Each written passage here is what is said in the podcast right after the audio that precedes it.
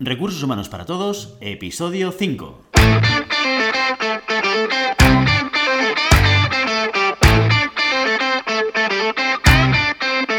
Bienvenido a Recursos Humanos para Todos, tu podcast semanal sobre recursos humanos. Podcast que podrás encontrar en iVoox, Spotify y iTunes y en nuestra página web www.sdhumancapital.com, donde también encontrarás más contenido en nuestro blog e información sobre nuestros servicios. Este podcast está pensado para profesionales de recursos humanos, gerentes o jefes de equipo, y podrás encontrar técnicas, consejos, ideas, conceptos y noticias sobre la gestión de personas, eso sí, con un enfoque práctico y aplicable. Mi nombre es Guillermo, socio en SD Human Capital, y conmigo tengo hoy a Ramoni, también socia en SD. ¿Qué tal, Ramoni? Hola, Guillermo, muy bien, aquí estamos. Perfecto. El, uh, en el episodio anterior, en el episodio número 4, habíamos estado introduciendo todo lo que era la estructura de un proceso de selección y revisado los cinco pasos maestros en la selección del personal eh, para dar un poco de contexto, ¿no? Y, y, lo que queríamos un poco era introducir en este y en próximos programas monográficos específicos para poder desarrollar con un poco más de detalle qué es lo, lo que implica cada uno de estos pasos. ¿no? Un poco la idea eh, de hoy es poder desarrollar el paso número uno ¿eh? y, sobre todo también intentar transmitir cuáles son las partes más relevantes de, de ese primer paso. Ese primer paso que, en el que hablábamos un poco de lo que era la, la, definición del puesto de trabajo y el proyecto, de forma un poquito global, ¿no? Entonces vamos a entrar a definir este puesto de trabajo y este proyecto, ¿vale? Para ayudar un poco a contextualizarlo dentro de una organización. Aquí quizás uno de los primeros puntos que tenemos que tener en cuenta es que cuando hablamos de definir eh, los requisitos o las características de un perfil para buscarlo, uh -huh. no estamos hablando exactamente de coger lo que llamaríamos técnicamente la descripción de puesto de trabajo y con eso empezar la búsqueda. ¿no? Hay, hay diferencias ¿no? entre lo que sería una descripción de puesto de trabajo desde una perspectiva organizativa y lo que sería una descripción para una búsqueda de personal. Correcto, en una descripción para puesto lo que hacemos es pues, definir eso, un, perfil básico para ocupar una posición, que sí que es cierto que nos sirve de base para empezar una búsqueda, pero la realidad es que eh, necesitamos luego poner en contexto esa DPT, entender muy bien el momento en el que se encuentra ese puesto de trabajo, la posición, el equipo, el line manager, bueno, todo en general, toda una serie de requisitos que ahora explicaremos y profundizaremos. Pero que una DPT solo es una base para empezar a buscar no es en sí mismo cualquier requisito, porque a veces te dicen, mira, con la DPT y a partir de aquí búsqueda, busca. No, vamos a necesitar algo más que eso para afinar bien en nuestra búsqueda y ser un poquito más exactos. De hecho, tiene como objetivos diferentes, ¿no? La descripción de puesto de trabajo está dentro de un contexto organizativo, entender uh -huh. cómo se reparten y cómo se estructuran los procesos, las tareas, las responsabilidades y entender la razón de ser de cada puesto de trabajo. También es verdad que hablaremos de requisitos eh, de, de, la persona que va a ocupar ese puesto, pero seguramente de manera atemporal, de manera descontextualizada, como tú dices, ¿no? Exacto. Y nos servirá para eso, para una perspectiva organizativa. Cuando nos vamos al mundo de la selección, cogemos eso como base, pero uh -huh. tenemos que añadirle más cosas, ¿no? Uh -huh. Y para poder tener toda la información, algo que comentábamos, ¿no? Antes, Guillermo, antes de entrar aquí, que hablábamos de, de, la importancia de las preguntas, ¿no? ¿Cómo me decías tú? La importancia de... Las preguntas son más importantes que las respuestas, eso, ¿no? Eso. Esto, esto, es como muy marketingiano, ¿verdad? ¿No? Pero de alguna manera el, el concepto era reflejar que cuando estamos en un proceso para poder entender aquella parte de contexto más allá de la descripción que vamos a necesitar para buscar candidatos, pues el, cómo nosotros, como ya sea como técnico de selección, ya sea como gerente de recursos humanos, ya sea como consultor de, recursos humanos en la perspectiva de selección, cómo yo tengo que guiar una conversación con mi cliente interno, con mi cliente externo, para poder tener toda la información necesaria para que yo pueda empezar la búsqueda pues, con una serie de, de garantías mínimas de que lo que estoy buscando va alineado con lo que necesita la organización, ¿no? Exacto, hay, hay, que tener, hay que ser artista ahí un poquito y, y, saber preguntar para tener la información que realmente necesitamos. ¿vale? Y para eso también algo que nosotros hacemos habitualmente es hacer un, bueno, una mini ficha de selección en la que tenemos un, una guía que nos ayuda a tener eh, la información, esta información, tenerla de forma un poquito más estructurada.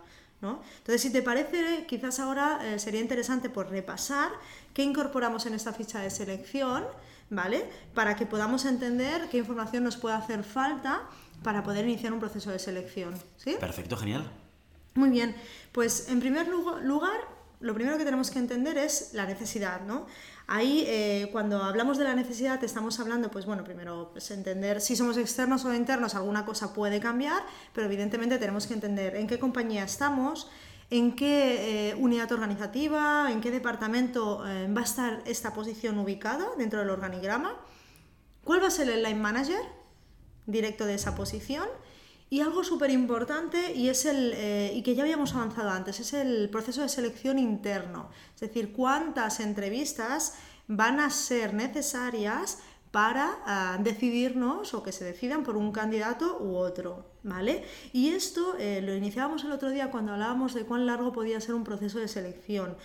Eh, cuántas personas teníamos que implicar, que eso podía incidirnos de forma negativa en, en, el proceso, porque hay que tener en cuenta que si estamos buscando candidatos que puedan estar en búsqueda activa, estarán en estos procesos. Con lo cual, si involucramos a muchas personas o si hacemos muchas entrevistas, podemos perder candidatos. O sea, cada vez que damos un paso es un riesgo de perder a un candidato dentro del proceso de selección. Aquí dos puntualizaciones muy, muy pequeñitas, ¿eh, Ramón? Cuando hablamos de line manager estamos hablando de el, que será el jefe de la persona que se incorpora. Correcto, sí. sí, sí, sí, lo que llamamos habitualmente jefe de la vacante o line manager, pues que sería eso, la persona que va a tener que dirigir a la persona que se incorpore, ¿no? Eh, y luego lo que tú comentas, es decir, tenemos que pensar mucho respecto a la experiencia del candidato, que tiene que ver con el proceso de selección en sí mismo. Aquí estamos hablando de, unos, de uno de los elementos que van a, afectar a la experiencia del candidato, que es cuán largo va a ser el proceso. Pero hay, otros elementos que, que, podríamos tener en cuenta, como de qué manera yo hago las pruebas, cómo yo acojo al candidato, eh, cómo yo le voy a dar feedback, temas que trataremos a posteriori, pero que también tienen que ver o que atacan directamente lo que es la experiencia del candidato en el proceso de selección. ¿no?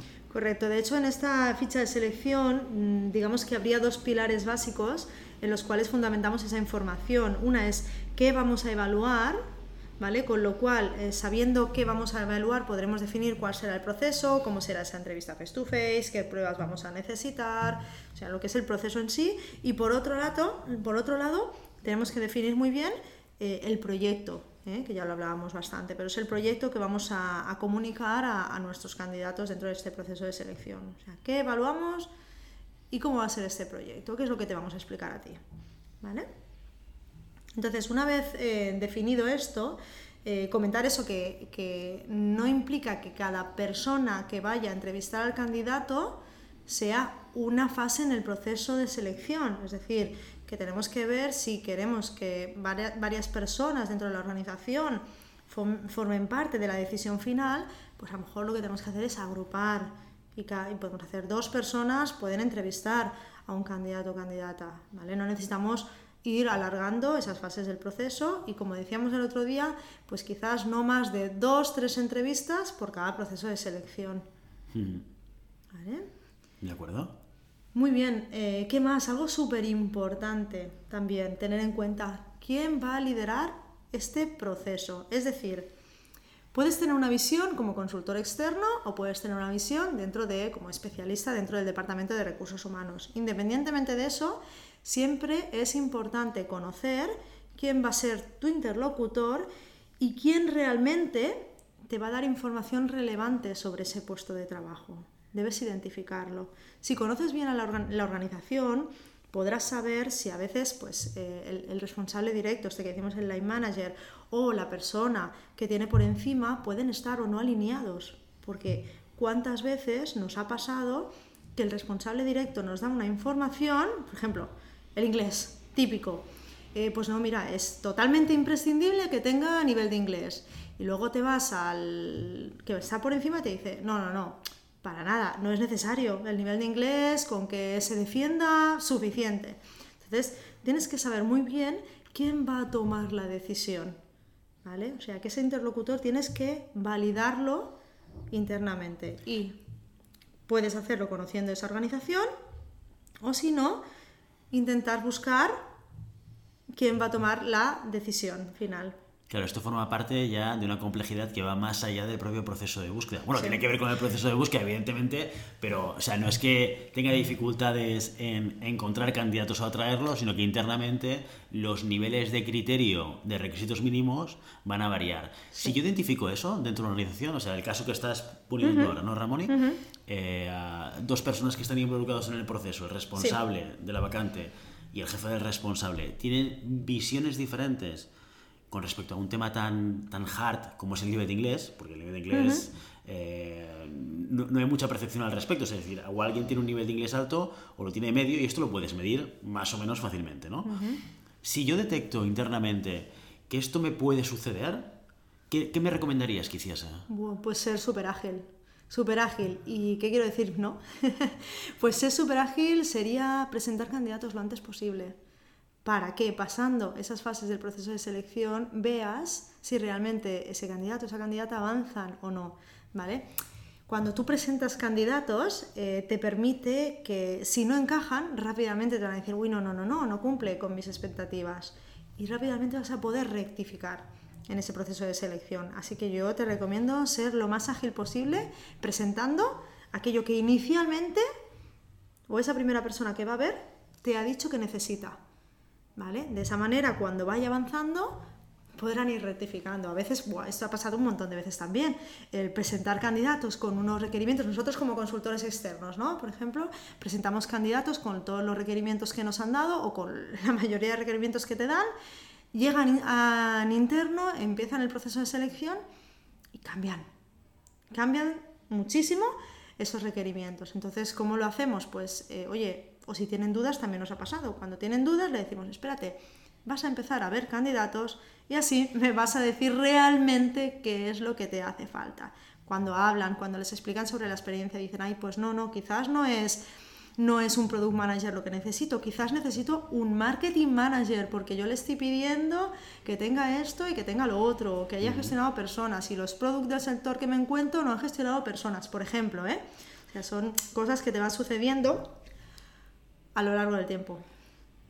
Es decir, que al final parte de, esto que estamos hablando va a determinar la táctica que yo voy a seguir en el proceso de selección. Si yo percibo que puede haber visiones diferentes respecto a los requisitos mínimos del puesto de trabajo, eh, la recomendación va a ser eh, entre comillas, ¿eh? selección por goteo, ¿no? O sea, ser rápido presentando para que esas conversaciones y esas discusiones que puedan haber internamente sucedan lo antes posible, ¿no? si, por el contrario el perfil es muy claro, es muy evidente y está muy controlado, ahí sí que te puedes ir a, una, a un planteamiento de proceso de selección de presentación de tres o cuatro candidatos finalistas. ¿no? O sea, que esto es táctica de, o sea, táctica de recursos humanos, no, táctica de selección de personal, ¿no? táctica de selección de, y búsqueda de, de talento pero que va a variar en función de estas características, que las defines al principio de todo o las identificas al principio de todo, ¿no? Por eso es muy importante que hagas las preguntas adecuadas, que identifiques precisamente este tipo de cuestiones eh, antes de iniciar el proceso, porque así definirás cuál va a, ser, tu estrategia de búsqueda, qué tipo de proceso vas a llevar a cabo. Y recomendar también a nivel interno, oye, pues te recomiendo que empieces a ver ya candidatos. O, oye, no, espérate, que quizás cuando te presente 3, 4 podrás decidir tienes que entender muy bien cuál es esa necesidad y qué, obstáculos, no, no, obstáculos, pero qué barreras quizás vas a tener que, sortear durante, durante el camino. De acuerdo, o sea, ya, ahora ya tendríamos un poco eh, las etapas internas eh, del proceso de selección, ya sea número de entrevistas o personas involucradas. Tenemos una primera toma de contacto con la reflexión de quién es nuestro interlocutor o qué, qué personas van a afectar al proceso de decisión y de criba de los candidatos que vamos a presentar, ¿qué más información requerimos en esta primera etapa? Pues ahí ya nos vamos más un poco a lo que serían los requerimientos de, la posición en sí. Primero entender eh, pues, detalles concretos de esa posición, pues cómo se llama la posición y ojo cómo se llama con lo que hay en el mercado. Eso también es muy importante definirlo porque a nivel interno podemos tener o pueden existir pues nombres que, bueno, que internamente nos dicen algo, pero externamente no dicen absolutamente nada. Entonces tenemos que identificar en función de las tareas y las responsabilidades que va a tener esa posición, cómo se llama en el mercado, de forma más común, porque si vamos a hacer búsqueda, eso es un dato súper a tener en cuenta. ¿vale? Después, una vez tenemos el título de la posición adecuado, entender cuál es esa línea jerárquica completa, o sea, sea un responsable superior inmediato, quién está por encima de ese responsable, o sea, entender un poquito también con más detalle la posición dentro de ese organigrama concreto, ¿vale? Otra cosa muy importante, pues es qué contrato le vamos a ofrecer a esa persona. Esa es la posición, qué contrato podemos ofrecer. Es un, es una, es un headcount, está, está aprobada esta posición a futuro. Eh, de momento es, una, es algo que va a ser temporal. ¿Qué es lo que tenemos? ¿Cómo vamos a cubrir esa necesidad? Eh, por último, bueno, por último no, pero como muy importante también es definir cuándo queremos que se incorpore para ayer es lo más común, ¿no? Pero aparte de para ayer, eh, cuando realmente nos urge ya tener a la persona incorporada, si hay que formarla, si no, si hay un proceso de traspaso de información con otra persona que se marcha. Todo eso nos ayudará a identificar esa fecha de incorporación, que a veces nos la dicen muy clara, oye, en un mes tiene que estar aquí, en dos semanas, o mira, es una necesidad em, que estoy empezando a valorar y a lo mejor en dos, tres meses. No lo sé. Pero sí que es cierto, definir esa fecha es importante. Eso en cuanto a la posición. Después nos vamos a ir a, a definir las tareas. Definir las tareas y las responsabilidades, es decir, la misión y tareas. ¿Qué misión tiene este puesto de trabajo dentro de la organización? ¿Esto lo podemos extraer de la descripción? Esto sí que es puramente más la descripción de, puesto de trabajo. La misión y, tareas, principales tareas, ¿vale? Eso sí que es muy, muy, muy, muy hard y sí que podemos obtenerlo fácilmente cogiendo esa descripción y trasladarlo, ¿vale? De acuerdo. Muy bien, y luego vamos a ir un poquito más a lo que sería el, el perfil, el perfil de la persona. Y ahí, ¿qué necesitamos saber? Pues qué formación mínima es necesaria, qué experiencia vamos a requerir, si necesitamos algún nivel de idiomas o no, pero de verdad. Eh, qué competencias o habilidades vamos a requerir en este puesto de trabajo. Y aquí, seguramente si preguntamos, oye, ¿qué competencias requieren? Pues bueno, nos van a pedir el Superman de turno, ¿vale? Pero ahí vamos a tener que ser hábiles con estas preguntas que tenemos que hacer para entender las necesidades reales. ¿Vale? Porque Supermanes pues, no hay tantos, ¿no? Entonces hay que ir a buscar lo que es estrictamente necesario, dos, tres competencias muy, muy básicas, muy hard, que forman parte de la cultura de la empresa o que forman o que son estrictamente necesarias porque en esa posición se requieren pues, la tolerancia a la frustración, por ejemplo, el trabajo en equipo, eso quizás es más de, cultura de empresa, eh, no lo sé, cualquier otro tipo de competencia que nos ayude a definir cómo vamos a tener que buscar, qué vamos a tener que encontrar en, estas personas, en estos candidatos. ¿vale? Ah, incluso a veces eh, cuando estás hablando con line managers o con responsables que no tienen experiencia en identificar competencias, porque el concepto de la competencia más o menos a todos nos suena, pero una cosa es que te suene y otra cosa es que eh, tengas experiencia en poder identificar con más o menos claridad cuáles son las habilidades necesarias para desarrollar un puesto de trabajo, porque en frío normalmente acabamos siempre en las, en las cuatro o cinco más habituales. Exacto. Y, eso no, y esas cuatro o cinco, que están muy bien, no tienen por qué ser realmente las necesarias en aquel puesto de trabajo. Entonces, una, una estrategia que a veces funciona bien es, cuando vayamos a la etapa de competencias, preguntamos de manera directa las competencias, a ver qué es lo que sale, digamos, en una primera valoración por parte del responsable, pero luego cuando entremos en la parte, que no sé si es la siguiente o es, o es, la próxima, que es la de contexto, entender muy bien el contexto, una vez has tocado el contexto, vuelves otra vez a las competencias, pero bajo la reflexión de, si tú me has dicho que este puesto de trabajo es de haber nuevos mercados, por ejemplo, y por tanto tiene que ser una persona que vaya a tener cierta autonomía y que no tenga miedo a la frustración o que tengas resiliencia, ¿no? o sea, ahí puedes volver a reconectar un poco con esa primera reflexión de las competencias, ¿no? Correcto, de hecho es que hay que situarlas en contexto, lo que decimos, no es cuestión, quizás, o no funciona tanto, ¿eh? cuando preguntas por competencias, porque al final es verdad que siempre salen las mínimas, trabajo en equipo,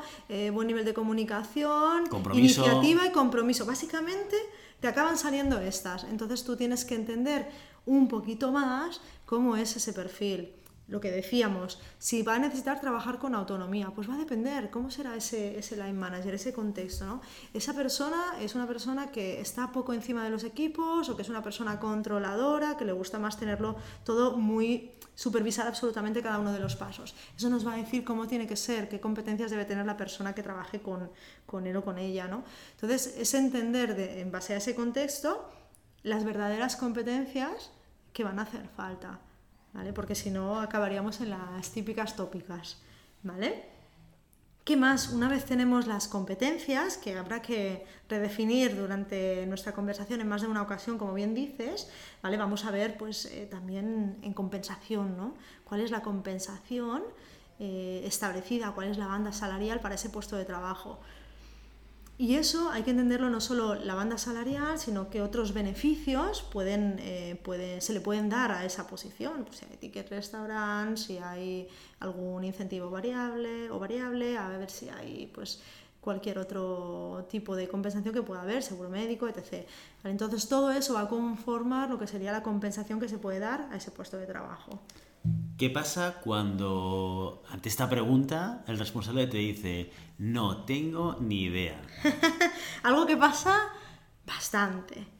¿Sabes? Sobre todo en, pequeñas y medianas empresas donde no hay una estructura de, política salarial tan establecida, ahí seguramente o en muchas ocasiones te puedan decir, pues quizás yo había pensado en darle tanto, pero la verdad es que tampoco lo tengo muy claro. Bueno, pues ahí le dices, no te preocupes, ¿qué te parece? Si vamos tanteando con los requisitos que tú me pides, ¿cómo está el mercado?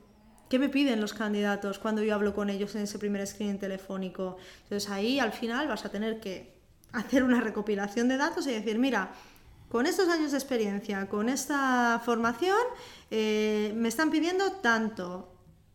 ¿Cómo lo ves? Y a partir de ahí redefinimos. Uy, no, no, no, no, demasiado alto. Porque aunque a veces no te digan no, te digan no tengo ni idea, la realidad es que algo en su cabeza tienen un límite superior. Un límite superior normalmente. no, eso no existe. Pero el límite superior más o menos. Ese suele existir. Entonces, para conocerlo, si, si no hay manera de, que te lo den en esa primera fase o en esa primera toma de, de, información, pues a partir de ahí puedes hacerlo. Con esos primeros screens tú le das información, oye, con esto, esto y esto cuesta tanto. Entonces te dice, uy, no, no, no, no, eso no. Y dices, vale, vale, ¿dónde quieres flexibilizar?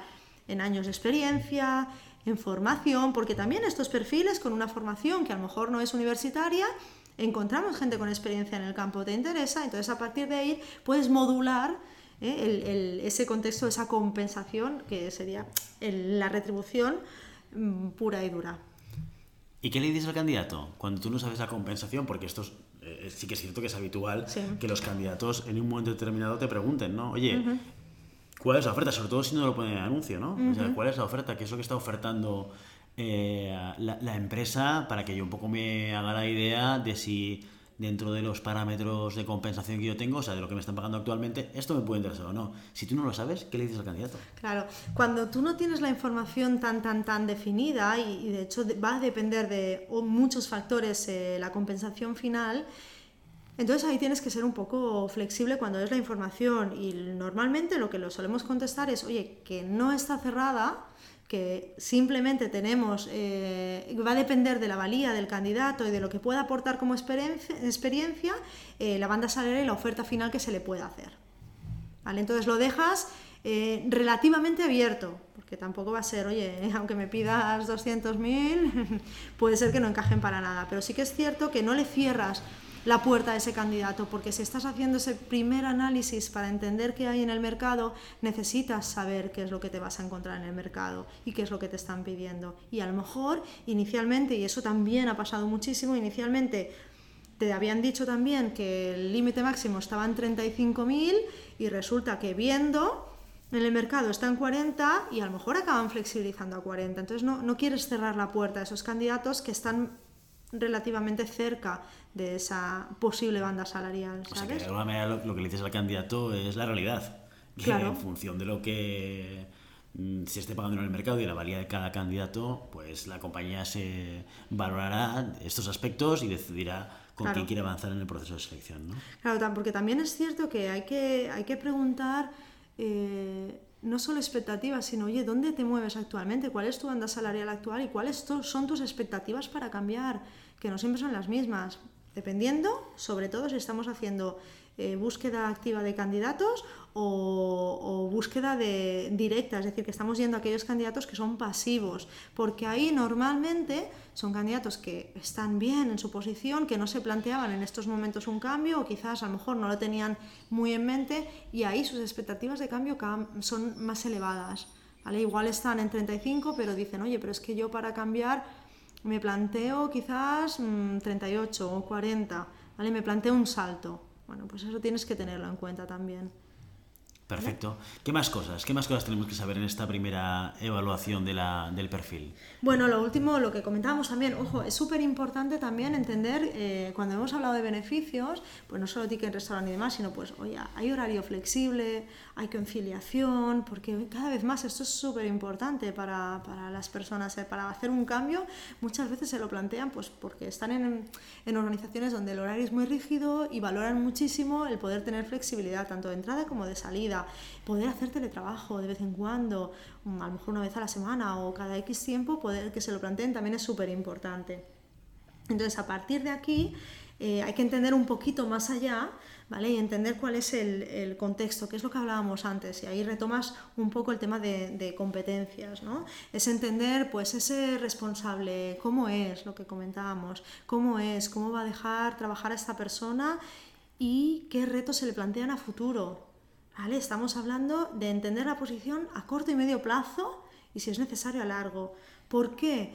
Pues porque si yo sé que no voy a tener eh, opciones, porque mi organización no lo permite, eh, de hacer crecer a esa persona, tengo que buscar a alguien que se encuentre cómodo con las funciones a largo plazo, que no sea una persona que en uno o dos años ya se ve creciendo y liderando equipos, ¿vale? Mientras que si busco a alguien que sé que lo quiero hacer pasar por aquí como parte de un periodo de aprendizaje para después liderar, pues también lo voy a tener en cuenta. Claro, son perfiles muy diferentes, ¿no? Y tienes que buscar el encaje de piezas. Claro, pero la posición es la misma. Es que por eso hay que entender muy bien cuál es el contexto, dónde ubicarla. Aquí hay un elemento muy importante que has comentado, que es el tipo de perfil de jefe que tiene, ¿no? Sí. Porque esto seguramente lo hemos comentado en algún podcast anterior, ¿no? Porque es un concepto o, una, o un tema que hemos debatido internamente muchas veces, y es que el candidato perfecto para todos los proyectos, todas las empresas no existe. El candidato o los candidatos o los profesionales tienen una serie de habilidades, competencias y perfiles de personalidad y motivaciones que hacen que encajen en unos sitios y que en otro no tiene por qué encajar. La pieza no tiene por qué encajar 100%. Y de ahí que conocer el cómo piensa, el qué valora y el cómo lidera su responsable nos va a ayudar a que el candidato que estemos presentando tenga un porcentaje de éxito más elevado o menos. Al menos intentar que encaje mejor también en la cultura organizativa. Eso es lo que se intenta.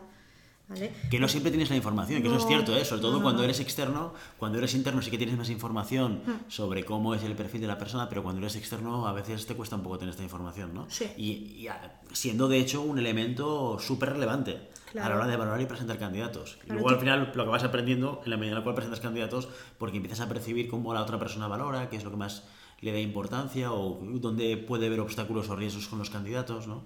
De hecho, algo muy habitual también, cómo se trabaja en, en, esa organización, si hay mucha presión, si hay mucha carga de trabajo, o si es una organización donde, bueno, carga de trabajo hay en todos sitios, pero a lo mejor no es súper elevada, pues también hay que entenderlo, cómo va, cómo va a ser la persona que entre ahí, que o no se aburra de las tareas, o que se sienta cómoda en, en, en unos meses, en unos años, hay que intentar entender todo esto, que para mí es lo más, más relevante y quizás lo más complejo dentro de un proceso de selección de cuando estamos haciendo esa primera toma de requerimientos. Perfecto. Pues eh, yo creo que hasta aquí nuestro episodio de hoy, Ramoni. Hemos revisado un poco la relevancia de dar respuesta a, estas, a estos apartados, a estas preguntas, para empezar con buen pie el proceso de selección. También es cierto, como apunte, no siempre vamos a tener toda la información al empezar. ojalá. ojalá, ojalá fuese así, pero la realidad es que incluso hasta el propio cliente interno o cliente externo a veces no es ni consciente de lo que está buscando. Con lo cual es en el propio proceso de selección donde generas ese aprendizaje y ese contacto y por eso la comunicación entre lo que es el recruiter y lo que es el line manager es, es muy importante para hacer feedback de manera constante, ¿no? lo que decíamos, hasta que lo conoces. Por eso también lo que decíamos también es identificar a ese interlocutor válido que nos va a ayudar muchísimo durante todo este proceso de aprendizaje inicial porque nos va a permitir eh, ser eh, dinámicos y, y, dar respuestas eh, acertadas en cada momento y rectificar rápidamente. Genial, perfecto. Bueno, pues nada más por hoy, Ramón, y muchísimas gracias. Y sobre todo, si el contenido de este podcast te gusta, no te olvides de suscribirte, darnos 5 estrellas en iTunes y me gusta en iVoox y Spotify. Igualmente recuerda que puedes encontrar más contenidos, noticias y recursos en nuestra web corporativa sdhumancapital.com. Muchas gracias por todo, por tu atención, por tu tiempo, por tu interés en estos temas sobre gestión de personas. Nos escuchamos en el próximo episodio. Hasta entonces, feliz semana. Hasta luego.